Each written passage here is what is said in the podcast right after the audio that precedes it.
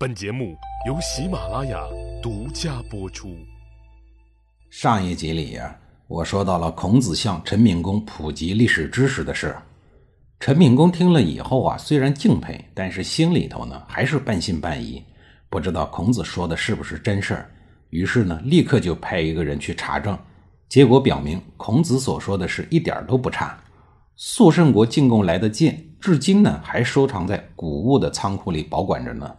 陈敏公心里想：我们陈国的历史，我这当国君的都不知道，而孔子却知道的如此清楚，真是一个了不起的学者呀。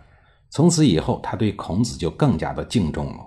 然而啊，陈敏公虽然对孔子很敬重，但也只不过是敬重罢了，并没有启用孔子治国的意思。多说一句啊，当时的陈国是一个弱小的国家，孔子在陈国一共住了三年。三年的时间里，陈国不断遭到外邦的侵略，政治形势日夜的恶化。而就在这个期间，也就是公元前四九二年，鲁国的权臣季桓子病死了。季桓子在临死之前感慨地说道：“我们这个国家呀，本来会强大的，只是因为我逼走了圣贤之人，所以才有了今天的这个千疮百孔的状态。为此呢，他悔恨地留下了遗言，要求儿子季康子一定要把孔子请回来。只要孔子在鲁国，鲁国就会逐渐的强大。丧事办完以后，季康子想召回孔子，而大夫公之于却说：‘呀。’从前我们的国君鲁定公曾经任用过他，但没能有始有终，到最后呢还被诸侯们耻笑。现在你再任用他，如果也不能善终，这会再次招来诸侯的耻笑的。季康子想了想，他也知道孔子的耿直，觉得他回来以后不能保证和自己和谐共事，就犹豫地问大夫公之于应该怎么办。公之于出了一个馊主意，说：“把孔子的弟子冉求请回来吧。”这样一来，也算是对季桓子的遗言有所交代。您听一听啊，因为臣下的劝阻，命运之神又和孔子开了一个玩笑。孔子听说这件事儿以后，说道：“冉求这次回去不是小用，而是大用，你就安心的去吧。”随后又感叹的说道：“归语归语，吾党之小子狂简，斐然成章，吾不知所以才之。”意思是说，回去吧，回去吧，我的弟子们志向远大。但对事物缺乏谋断，行为粗率简单，写起文章来斐然成章，但并不知道怎样来节制自己。子贡听了孔子的感叹以后，他知道孔子是想家了，于是，在送别冉求的时候，特别嘱咐说：如果当政了，一定要把老师请回去。再说冉求啊，也算得上是一名有才干的人，他善于政事，且具有出色的经济管理才能，尤其善于理财。基于这个优点啊，季氏就聘他为宰臣，相当于季氏家的总管、总务长。他上任以后呢，就计划为季氏改革田赋，以此来增加税收。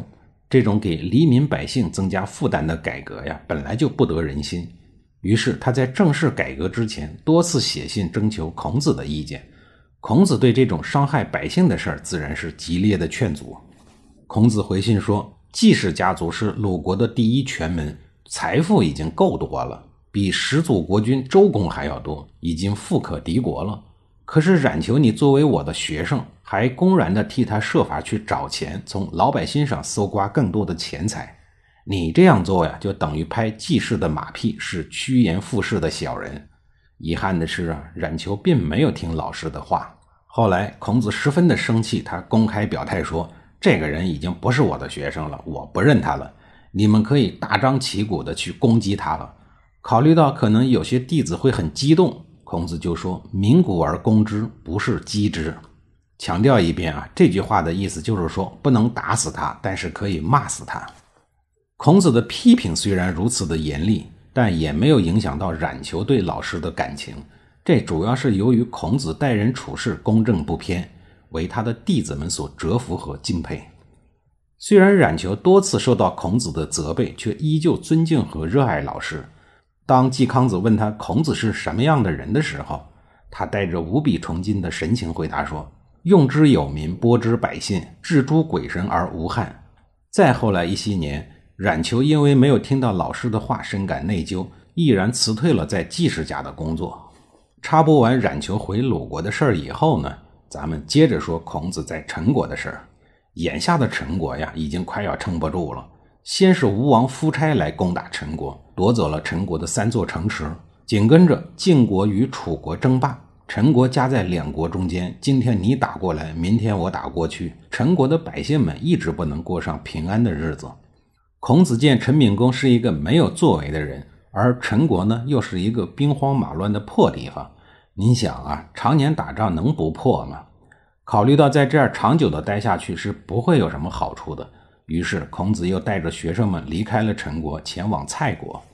事实证明，孔子一行走是对的。孔子走后，仅仅过了十多年，陈国就被楚国给灭了。